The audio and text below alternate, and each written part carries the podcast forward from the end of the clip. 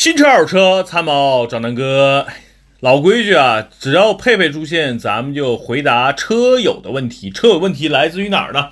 大多数来自于汽车之家啊、一车，还有咱们的喜马拉雅的各个地方的呃，大家的听众的也好，粉丝的也好，或者咱们叫兄弟们的也好，都是提问。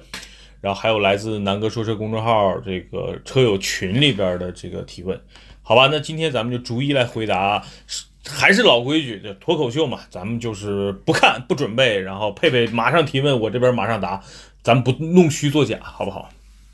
好，如果你答错了的话呢，那也没有办法，我是不知道，我是不会重新录的，我没有时间，好吧？哎，我我不知道，我就不说嘛，对吧？咱们的这个南哥说车的口号就是真实，对吧？大家一定要信任，我觉得这是我最核心的一个一个原则，就是咱们就是表达真实的观点。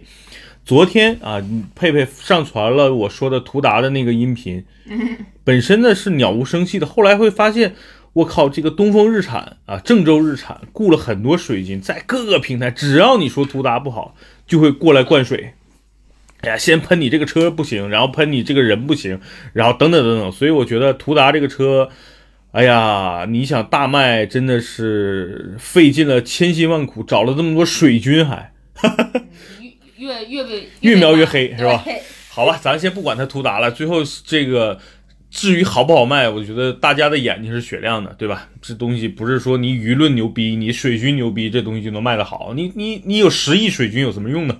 对吧？一年卖十辆车 好吧？那今天开始正式的这个答听友问的环节，好吧？我心里挺忐忑的，这次完全没看题目是什么。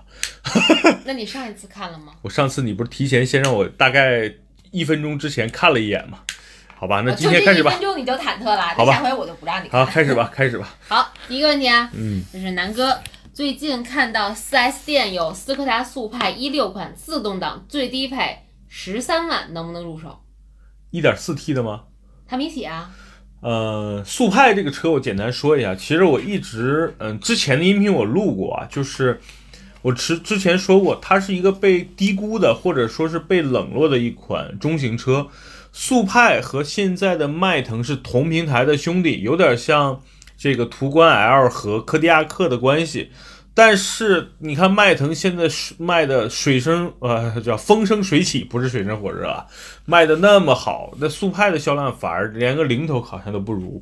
所以其实速派是一辆被低估了的一个好车，因为它平台很新，比现在的帕萨特领先了半代。现在帕萨特是上一代的迈腾的这个底盘，现在的速派和现在的迈腾实际上最新的大众 MQB 平台的一个呃 B 级车。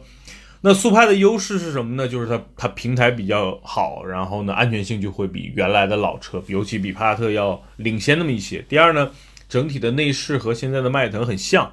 那速派有哪些弱势呢？这个王兄弟问的呢，应该是 1.4T，因为十三万嘛，应该是 1.4T 的车型。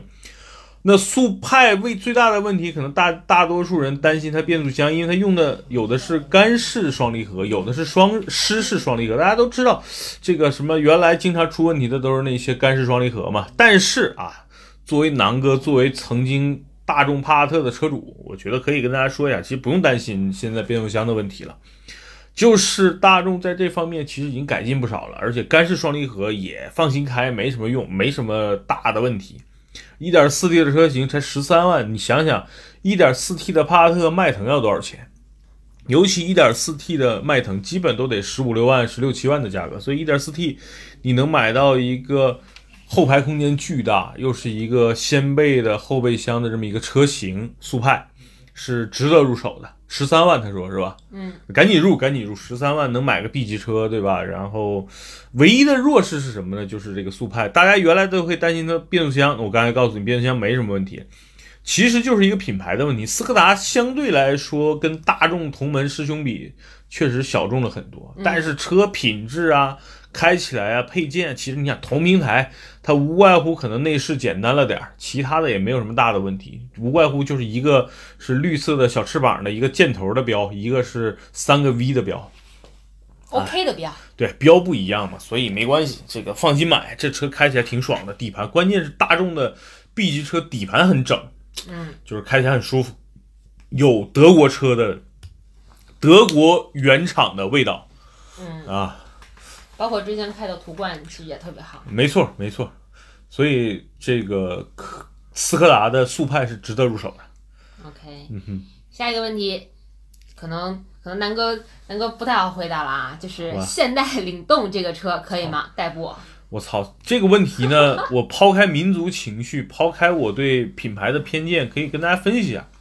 领动实际上应该就是伊兰特的新叫法。我觉得在中国这个市场最无耻的，或者是最不要脸的一个车型，就叫伊兰特。大家知道，北京满大街的出租车就是伊兰特居多。对对，这个出租车可以追溯到差不多十几年前就开始在大马路上跑了，嗯伊兰特，对吧？嗯伊兰特之后又出了一个，改了个前脸，改了个屁股，叫悦动。然后呢，又出了叫领动，又出了各种什么什么，现在还有什么朗动，各种啊。反正呢，就是一代伊兰特啊，不断的改名字、改脸、改内饰啊，不停的改改改。然后现在最变态的是，你看啊一般的大众集团啊，或者其他的这个车厂呢，最多两代车同时在卖。像他妈这种不要脸的现代企业啊，这个尤其是，对吧？这个伊兰特，他妈的差不多现在四快四世同堂、五世五世同堂了，一个骨灰和一个新出生的婴儿在一起卖，那你会去买吗？所以同样的价格，你完全可以去考虑国产的吉利呀、帝豪啊、比亚迪的这些车呀，对吧？包括荣威的、长安的车，我觉得都不比现在的差，对吧？现在的车就已经很差了。嗯，就你你说从安全性上啊，从这个车的保值率上，从整个车开起来感觉，除了样子呢还算不错，品牌呢给人感觉是个合资车，嗯，对吧？那你一个韩国的合资车有什么好好叫嚣的，对不对？那也是合资车嘛。那我和印度塔塔合资一个车，那你们也会喜欢吗？不会的，那韩国那帮傻，对吧？那帮傻缺造出来的车有什么值得骄傲的？对吧？所以整体来说，这个车第一不保值，第二这车开起来没怎么回事儿，第三很多国产车，哪怕你去买一些美国车，这个韩国车，呃，不是韩国车，这个法国车其实都比现在靠谱。对吧？所以真的千万不要再去买这个这些他妈淘汰的产品。韩国车很靠谱，但是不是在中国，韩国车在美国都很靠谱。第一，比日本车更便宜；第二，保修时间更长，对吧？所以你买这个韩国车在美国不用担心，它便宜啊，然后这个保修时间又长，你没有任何后顾之忧，坏了人家免费给你修嘛。但是在中国可不这样，韩国车第一维修保养不便宜，第二保值率太差，第三这个车在中国的做工用料啊，北京现在北汽出的车没有什么靠谱的，所以 所以记住兄弟们，有大概十万块钱或者七八万的预算，你去买科鲁兹啊，去买科沃兹啊，去买什么卡罗拉呀、威志啊、威驰啊，对？飞度啊什么的，都比这些车靠谱，好吧？那我回答这个网友就是咱们这个哥们儿呢，就是。哎，别想不开买买韩国车了，好不好？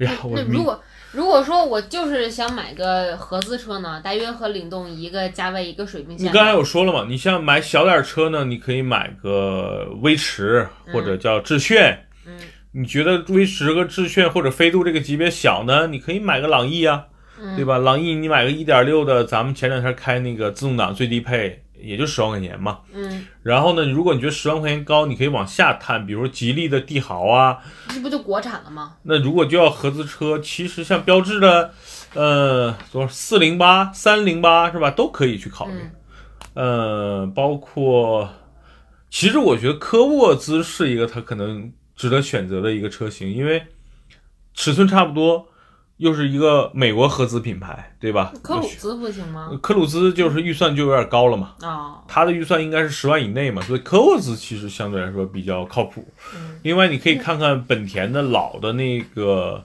我不知道现在有没有卖的啦，就是叫什么来着？呃，就是跟风范同平台的，应该叫凌凌凌派啊，嗯凌派可以去看看。这个车一点八自然吸气，然后老的思域平台，嗯然后呢，目前卖的也不贵，呃，本田的标。对吧？嗯所以我觉得本田肯定要比那个就是方方正正的 H 肯定比斜的那个 H 靠谱。对，人家起码看起来正直是对吧？，没错，所以所以这个哥们儿选择伊兰特就是个特别明智的错误。好吧，下一个问题啊，二手的昂克赛拉什么价位入手比较合适？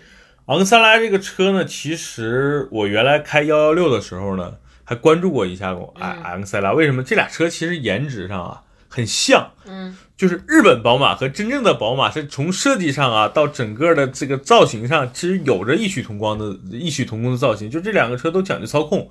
第二车，第二呢，这个车的设计的比例都感觉，因为都是五十比五十配重嘛，这个，呃，但是宝马幺幺六我觉得可能更值得入手吧。但是昂克赛拉的优势跟缺缺点，我跟你说一下。就第一，这个车优点就是颜值挺好看的，它是一个比较有动感、感觉有操控的这么一个车，颜值上很好。第二呢，这个车的这个所谓的两厢的造型，我觉得是和其他飞度啊什么的有一些区别的。这个车看上去还是挺高级的。嗯第三呢，这个车采用的是这个马自达家族当家的啊这个这个叫创驰蓝天的一个技术。创驰蓝天技术表现在整个车的什么调教啊、运动啊，然后操控啊，包括整个发动机的输出跟油耗，综合来说这车是不错的，油耗也低，然后动力呢啊谈不上多强吧，毕竟对吧？这个车主打的还是高配才2.0的自然吸气的排量，所以动力来说够用。呃，缺点也也很明显，这车的整体噪音的处理特别差，我对这个车就深恶痛绝，就是它隔音特别差。因为我开过这个车，对比一系的宝马确实差很多。当然有人说，我靠，南哥你他妈说拿一个宝马跟这车比，有点太夸张了。就这车隔音跟飞度差不多，但是这个车的售价基本上是快一点五倍的飞度了，所以整体这个车你最大的问题就是它的这个隔音确实挺差的。第二，这车内饰一般，比较看上去还行，但是用料什么都比较简陋，所以日本宝马和和这个德国宝马的这个风格很像，外观挺好看，内饰都很一般，哈哈。所以这个车，呃，值不值入手呢？就看你能不能接受它的缺点。如果能接受缺点，这车优点还是不错的。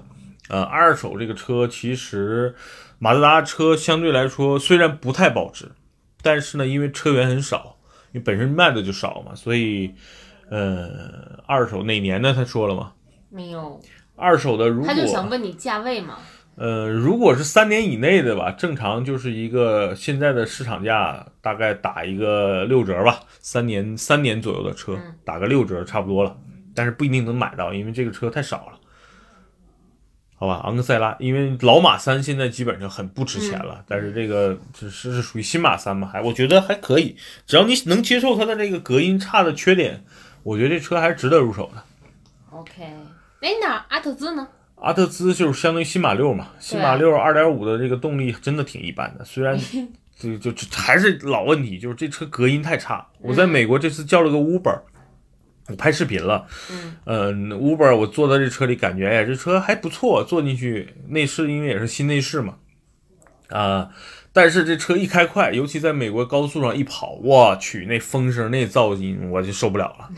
所以这它俩问题是同样的，就整个车不错，开起来也不错，就挺有运动操控感的，动力呢够都够用，对吧？都是创驰蓝天，就、嗯挺省油，动力也够，就是隔音不好。嗯，好，那下一个问题，南哥，您说大指挥官和自由光空间一样，现在有试车吗？不知道动力和变速箱怎么样？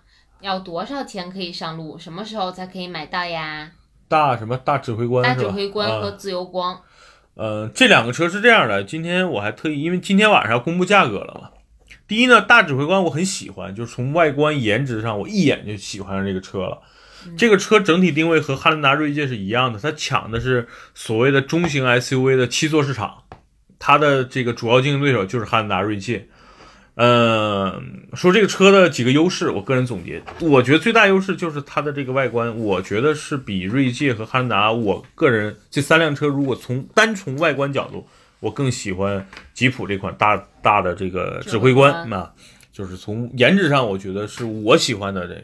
第二呢，这个车动力匹配，我觉得是这次也算是一次亮点，就是吉普这个品牌，它的核心的竞争力其实是3.6的 V6 发动机，因为这款 3.6V 的发动机连续多年获得沃德十佳，但是这款发动机的问题就是在于，因为它这个车基本都用在大切上了，啊，所以这个车当时以进口身份进来，价格都比较贵。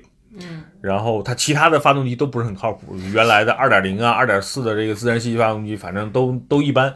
变速箱呢也一直是诟病，原来 9AT 人说从来没挂档过九档，对吧？原来自由光出现的问题，那目前呢，现在也同样是同样的变速箱升级了，嗯，九 AT，但是呢，它的发动机改成了二点零 T 自然吸气的，呃，二点零 T 涡轮增压发动机。嗯，那这台发动机其实也不陌生，因为大家觉得我操，你吉普什么时候出过牛逼的这个这个涡轮增压发动机了？但实际上这个发动机可能去年大家都已经见过了，其实就是它同集团旗下很高端的品牌，就阿尔法罗密欧那台二点零 T 发动机。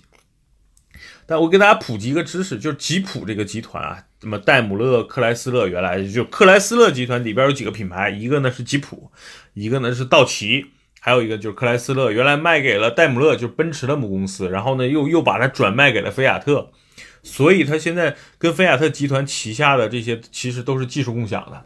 嗯啊，比如说有以以前我喷过玛莎拉蒂，对吧？玛莎拉蒂呢用的就是一个啊，这个这个吉普的内饰，或者是大切的内饰但它是玛莎拉蒂。啊，对，它就放了一个玛莎拉蒂比较，所以整体来说玛莎拉蒂就挺挺烂的一个车。要这还再再回回归正题啊，就是它用的是集团旗下最好的，就目前这个嗯菲亚特集团最好的 2.0T 发动机。配上一个 9AT 的变速箱，所以从这次颜值我比较喜欢。第二呢，2.0T 更符合中国的国情，比以前三点六更接地气，因为便宜了嘛。嗯，它它的售价一定会比以前的大切要便宜，就是用三点六自然吸气发动机的要便宜，所以它现在核心的两大优势就是动力跟发动变速箱是主流了，然后呢，这个颜值是个主流了。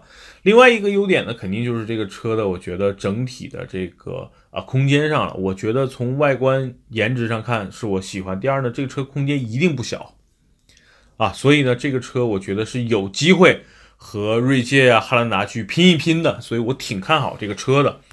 那至于最后这车能不能好卖，我觉得还是看今今天晚上公布的价格吧。我估计这个音频明天发出去的时候已经公布价格，没关系，我可以单独就大指挥官啊单独录一期视频，跟大家做一个分享，好吧？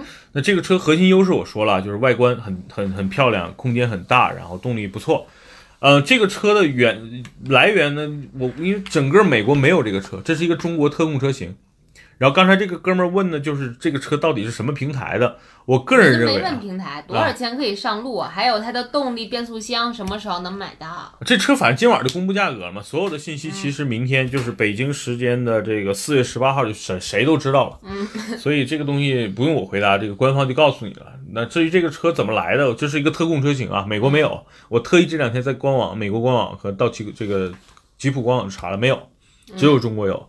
所以这个车肯定不是空空穴来的，它一定是在某个平台上嫁接出来。我个人分析，其实它就是美国叫切诺基嘛，国内叫自由侠啊，自由光。嗯，我估计它就是自由光平台的加长版本，就是或者叫加大版本，就是类似自由侠 Plus 版本啊，不，自由光 Plus 版本，对，自由光 Plus 版本名字已经走大众风啊了，。对对对，因为你想啊，它不可能是用大切平台，因为大切平台的车是用空气悬架的，它没有，所以它用的不是大切，有可能它用的是同就是美国在卖的 Durango，就是道奇的杜朗格平台。嗯，杜朗格平台是什么？其实跟大切是差不多一个平台，只不过它用的不是空气悬架。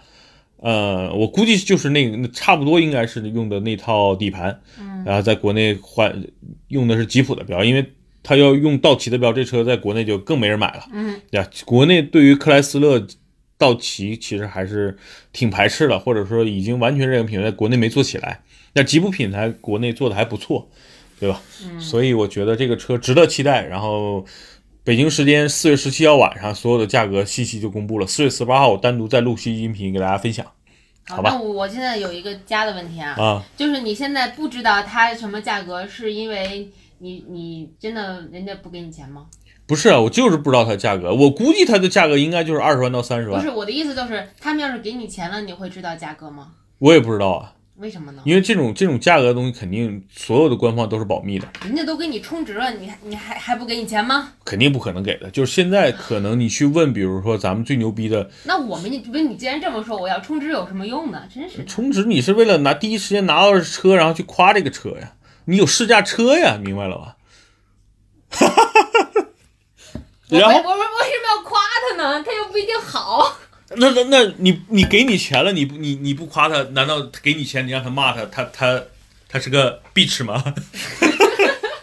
他 他要是忍得住，我也可以骂。不可能的。所以呢，这个价格一定是保密的，而且官方可能就是少有几个人才知道明确的价格啊。等等吧，今天晚上反正就揭晓了。我个人预，测一下你你现在应该是说明天、昨天晚上，啊，因为我们是对，反正四月十七号晚上就揭晓了。然后，那这个车的价格，我个人预测呢，反正就是二十万到三十万之间。它定价肯定不可能比汉兰达贵，或者说跟锐界保持一致。但最后这个车市场的优惠肯定跟锐界差不多两三万。然后呢，最后的售价也就是二十万起，然后到二十七八万吧。如果再高了，就它完全就和汉兰达跟锐界没有竞争力了。我觉得它跟锐界有的一拼，就同样是美国品牌，嗯但是这个车实际上尺寸，我个人感觉应该比锐界大，所以颜值我觉得比锐界漂亮，所以这个车还是值得看一看的。然后这个车我会找时间去北京的店里去体验一下，因为我觉得这个颜值征服了我，我准备卖掉我的叉 C 六零换它了。哈哈。哎，那咱们咱们俩现在打个赌吧，啊，就是赌谁的价格距离它，呃，它的定位更近。我觉得它的入门价如果是良心企业啊，它会定两个入门价，一个呢嗯是十九万九千八，类似啊，就不到二十万，给人感觉我操，就跟途达这个孙子似的，嗯给人感觉我操，途达他妈十六万就能买到。但实际你看，一个越野车，它最后放四驱都是过二十万了。嗯实际上它是顶配最值得买，嗯，因为他顶配才把所有的配置扔进去了。但是他妈也是个也是个鼓刹嘛，所以途达这孙子真的是他妈的太坏了，给人造成一个假象是卖十六万，但实际上值得买的就是那二十二万顶配那个二十三万的那个车了。那我觉得大企呃，这个叫大指挥官，理论上他如果良心的话，可以定个差不多十九万九千八这么一个价格起售，那配置可能会比较低。顶配呢？顶配我估计会是在接近三十万吧，嗯嗯，差不多就你看现在汉兰达也是全系没有三点五了，全是二点零 T 嘛，那是二十二万起，然后到三十万左右这么一个区间，那主要卖的应该就是二十六万多、二十七、二十七八万那个配置，所以我觉得。呃，它的价格应该理论上比汉兰达略低一点，毕竟它的竞争力和口碑都是从零开始，而且是个中国特供车。如果它想卖的好，它肯定会定价比较低，而且它是广汽出的嘛，广汽出的车，尤其像 SUV，比如说拿广汽三菱举例，定价就是挺挺低的，所以我希望啊，我跟站在这个买车人的角度，我希望它定在十九万多起，然后呢，差不多主要销售配置，如果是在二十三万。二十四万什么概念？就是汉兰达的低配的价格，它能买到它的中配，我觉得就非常有竞争力。嗯，好吧，大概是这么一个，但是我估计官方定价应该是二十二万起，顶配应该是接近三十万或者超过三十万了。那咱俩咱咱俩打赌，嗯你就咱俩就就赌顶配，好吧？好吧，你定三十，那我就定二十八。好吧，咱俩赌什么？赌明天的自助餐。不，这不行，哪有自己跟自己赌的呀？谁谁输了，谁买一套空气净化器送给听众们。好吧，我们就这么定了。车载空气净就是化器，对想涂霾那个想知道结果的，在下面留言啊，不管谁谁谁输了，一定会有一套，就谁留言给谁。没用，姐们儿，你这期音频发的时候，大家都知道价格了，不是对呀，所以就就我发出去的时候，就他们已经知道谁赢了嘛。好吧，就这么定了。好，就就这么定了。现在是北京时间二零一八年四月十七号的下午三点四十一分。对打赌的时间是这样啊，大家就看看谁输，好吧？好，我觉着我会赢。好吧，新能源车有推荐吗？二十万左右，主要是上下代步，家用为主。那这哥们儿是北京的吗？呃，新能源车其实受区域的限制挺多的。如果他是北京的，二十万，我操，这么高预算啊！啊，那这哥们儿是看你摇不上号吗？摇不上号被逼疯了。但是 电新能源也不一定能摇到啊。就这么说吧，如果这哥们儿你二十万预算，如果你不是北京、上海、广州这种限号城市的，我的推荐就是别买新能源车，明白了吧？就是现在买新能源车的，要么就是有钱的买特斯拉，要么就是他妈被逼无奈的，实在没牌照的，就买个最便宜的电动车，哪怕能跑一百多公里的，你就凑合开，每天上下班就完了。千万不要搞个电动车，对吧？来折腾自己。怎么说呢？充电啊，你家住别墅吗？你有自己的固定停车位吗？你有充电站吗？有充电桩吗？你家附近有充电桩吗？你家附近没有充电桩，你没有电怎么办呢？你公司有充电桩吗？你公司没有充电桩，你上班的时候没有电，上哪充电去呢？然后你公司的车厂的管理员尽职吗？不然的话你，你这个充电车的车位如果被自私家车占了，你怎么办呢？所以这么多这么多问题，我越想我无解。所以兄弟们，你如果不是北上广的城市，现在千万不要趟这趟浑水。现在不是新能源车的一个合适购买的时候，因为所有的政策导向是希望大家买新能源车，但是在整个用车环境里还不不具备说让大家能够方方方特别方便的充电，或者是到方便的停车。或者方方面面的问题吧，而且这个二手车目前充电这个呃电动车二手车太他妈不保值了，基本上你买完电动车你放到二手车市场就没人要，所以呢这是一个不争的事实，所以真的只有像南哥这种靠谱的所谓的咱们叫自媒体才敢跟你说这种话，对吧？咱本着自己要买电动车的这个这个就是想法，我会考虑很多很多的问题，所以我这些问题我在我看来是无解的。我家也不住别墅，我虽然有固定车位，但是固定车位又不给装充电桩。然后呢，我家附近又没有充电桩，然后，对吧？我们公司附近的停车场又没人管理，我们我经常会看到公司的电动车车位上停了很多私家车，所以这些问题解决不了，没办法，我不买。那我就一个问题啊，嗯，你劝人家不买，你为什么前两天要劝我买呢？你是不是就是想拍？你说吧。你没指标啊，你没指标，所以你你要要开又想开车，你只能买新能源车。我可以租车。但我不买，关键是我有新能源指标，但是我就不想买。那如果新能源指标过期，那不挺浪费的吗？你正好又没指标，又想买车，那我把我的指标借给你，你买个电动车就完了呗。你干嘛不借我个油标呢？你就是想拍新能源，你非让我出钱。油标我还留着自己多买台，多多买两台凯美瑞混动体验一下呢。我已经看透了，我就不买。好吧，所以这个兄弟，你跟佩佩一样，就坚定好，如果你不是北上广，你就不是限号城市，你就别买了。对，那如果说人家就是跟我一样摇不上号，换了换正好换了一个油标下来了，那我半年就要买吗？那我买什么？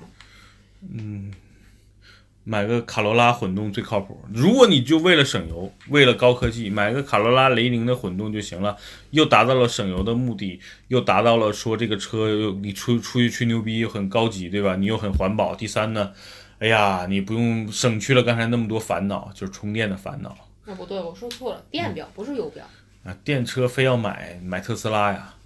就二十万，我你你。所以啊，你有真的要买，没得买，没得选。在我看来，反正你要么就买最便宜的，什么知豆啊，什么北汽啊，反正就是七八万、八九万能买什么买什么就行了，能跑一百多公里就够了。但不是艾瑞泽可以跑三百吗？哎，都一样。那艾瑞泽多少钱了？我觉得没必要。就反正电动车要买就买最便宜的。你相信我的话，反正你也是个过渡，因为你不管买十万块钱的电动车还是买二十万，最后你开一年可能都都想把这车扔了。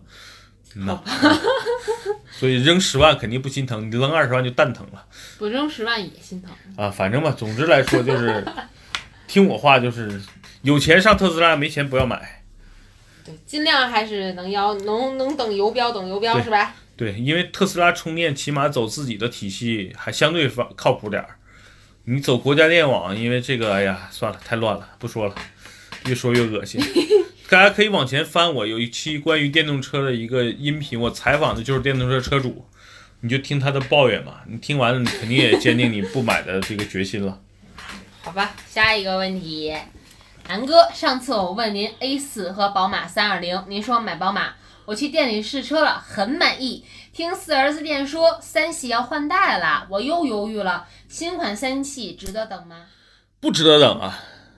为什么呢？因为你想，现在 A 四优惠差不多三四万，宝马现在优惠差不多五六万，宝马优惠特别大。因为就是因为现在宝马现在的三系已经处于一个产品的。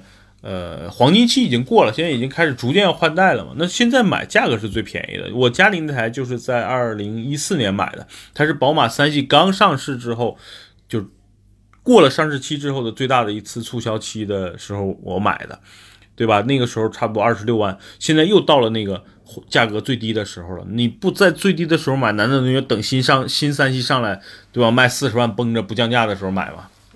大家，你想想，你那个时候又犹豫了，因为你等到明年，明年肯定上不了，估计得二零呃，二零二零年了，我估计你你起码还要等两年多的时间，两年多的时间，宝马五系正好又开始处于一个降价期了。你那时候很纠结，三系刚上市应该是三十万到四十万这么一个区间，那个时候宝马五系的价格肯定会降到三十万到四十万这么一个区间，可能比如说顶配的三系可能差不多四十万，那低配的五系可能也差不多四十万，所以到时候你又纠结了。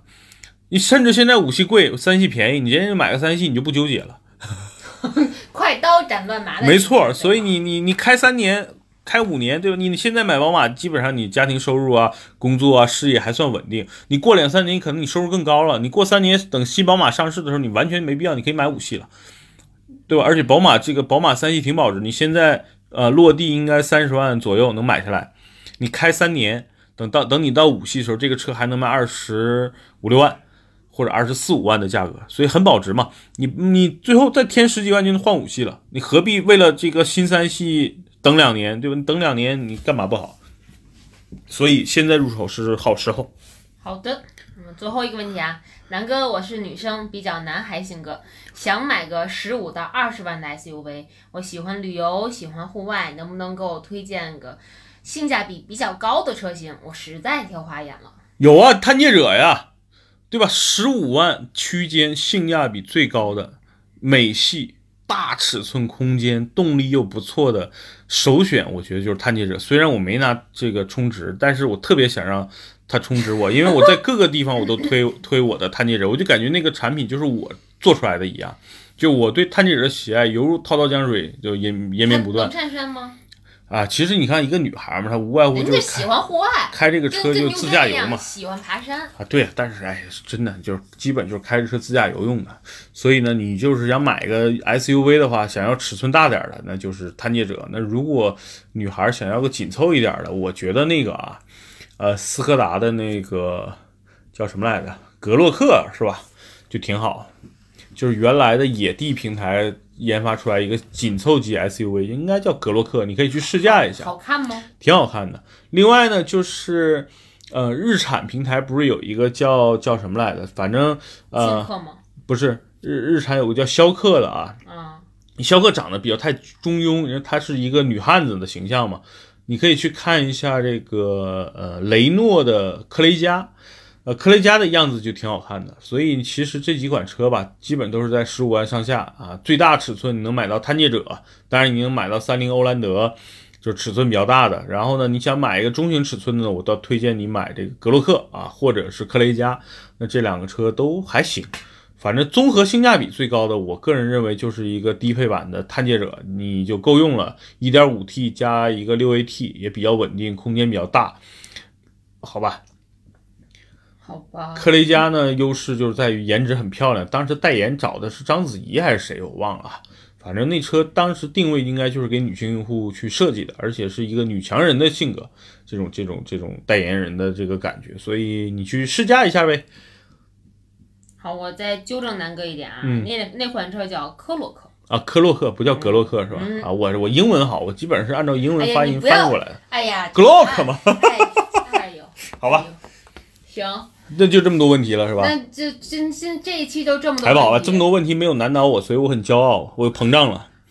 还好没有没有。我们这一期就在南哥骄傲膨胀不要脸的时候结束，好吧？啊，还好我这些车都比较了解。他要问个冷门的，我可能真不知道了，是吧？冷门的我可能也不知道。好吧，所以所以这个谢谢大家这个收听这期节目，然后记得我跟佩佩的打赌。啊，反正不管谁赢吧，反正不赌不赌谁赢，不管谁赢，我们都会有一个空气净化器送出去，好吧？所以希望大家节目下方留言，关注南哥说车公众号，好吧？拜拜，拜拜。